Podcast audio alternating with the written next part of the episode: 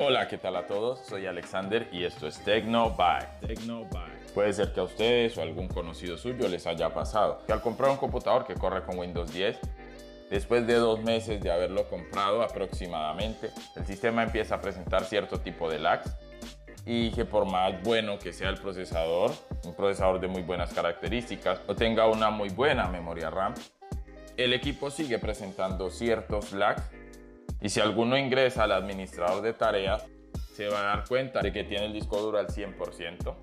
Para eso en Tecnobytes hemos querido ilustrarte con esta información que es importantísima para que cuando quieras actualizar tu equipo o quieras comprar un equipo nuevo, tengas presente cuáles son las características que debes buscar.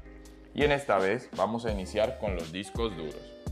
Vamos a explicar la diferencia entre un disco duro HDD y un disco duro SSD. De pronto se preguntará qué quieren decir esas siglas. Bueno, HDD quiere decir Hard Disk Drive, que la traducción al español sería disco duro, y SSD sería Solid State Disk, que sería disco en estado sólido.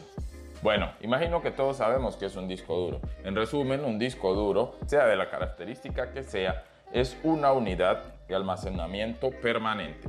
Es decir, para hacerles una analogía, acá de cuenta que tienen una habitación los gigas del disco duro van a ser el tamaño que tenga la habitación o la bodega y en esa bodega ustedes van a guardar todos los accesorios que quieran guardar. Quieren guardar una cama, un armario, quieren guardar carros, todo lo que puedan guardar y de acuerdo al tamaño de la bodega, asimismo va a haber la cantidad de accesorios que puedan entrar en él. Asimismo es un disco duro, es un disco, es una caja, todos de pronto habremos visto algunos, ya sea en un video, en una imagen, al buscarlos en Google, haberlos visto físicamente. En esa unidad se almacena información y la cantidad de información que quepa en cada disco va de acuerdo a el tamaño que ustedes lo compren. Puede haber un disco duro que pueda tener solamente 128 gigas, pero también hay discos duros de 4 teras que serían aproximadamente 4000 gigas. Entonces, de acuerdo a la cantidad de espacio que ustedes quieran tener, así mismo es el tamaño del disco duro y van a tener la cantidad de información que puedan guardar. Estos discos tienen como principal característica que están conformados por varios discos que giran a una cantidad de RPM o revoluciones por minuto que puede estar entre los 5000 y los 7000. Este disco se le llama también disco duro mecánico. ¿Por qué? Porque estaríamos hablando de que hay un brazo que se mueve en cada uno de los discos y lee o escribe información de acuerdo a la necesidad. Estos discos duros tienen una velocidad limitada a las revoluciones que anteriormente les mencioné. Pero entonces, cuando se instala un sistema operativo de Windows 10, este, al consumir una cantidad mucho mayor de disco duro, va a elevar la velocidad en el sistema del disco duro al 100%, es decir, lo va a mantener ocupado porque su proceso de lectura y escritura es demasiado rápido para la velocidad que puede darle el disco duro.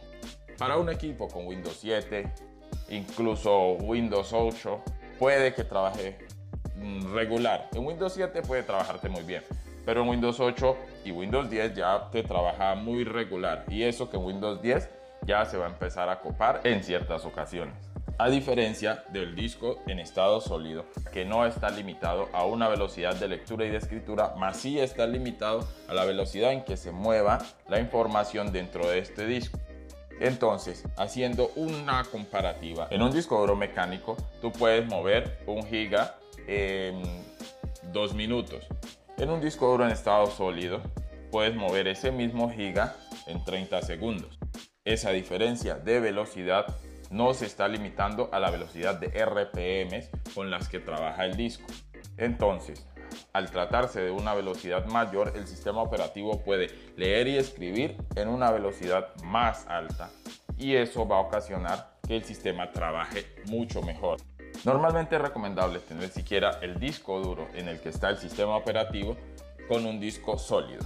En el caso que tú desees actualizar tu equipo para que tenga un mejor funcionamiento, entonces te recomendaría que si no quieres gastar mucho, compres un disco duro en estado sólido de 128 y que sea en ese disco duro donde corra el sistema operativo. El disco para el almacenamiento de la información puedes seguir utilizando tu disco duro de 1 tera, 2 tera o de la cantidad que tú tengas de espacio que sea solamente para almacenar archivos y todo lo demás que tú utilizas como multimedia, donde instales quizás los juegos, pero que tu sistema operativo y las aplicaciones que utilizas inicialmente arranquen desde el disco en estado sólido. Eso va a darle una gran velocidad a tu computador. No se va a volver un super monstruo, pero sí va a empezar a darte mayor rendimiento. Y este mayor rendimiento te va a servir y vas a dejar de ver ese disco duro al 100% que es tan desagradable. Ok, esto es un pequeño tip para que cuando vayas a comprar un nuevo equipo tengas en cuenta esta característica. Busca un equipo que tenga disco duro en estado sólido. Hay varias memorias de almacenamiento que son en estado sólido, como puede ser las MMC, los discos M2 y el disco duro sólido SATA. Pero eso va a quedar para otro video. Me dicen en los comentarios si quieren que hagamos un video explicando las diferencias entre esos discos duros y también viendo las características de cada uno y las velocidades que pueden alcanzar. Ok, no lo olviden, esto es Tecno,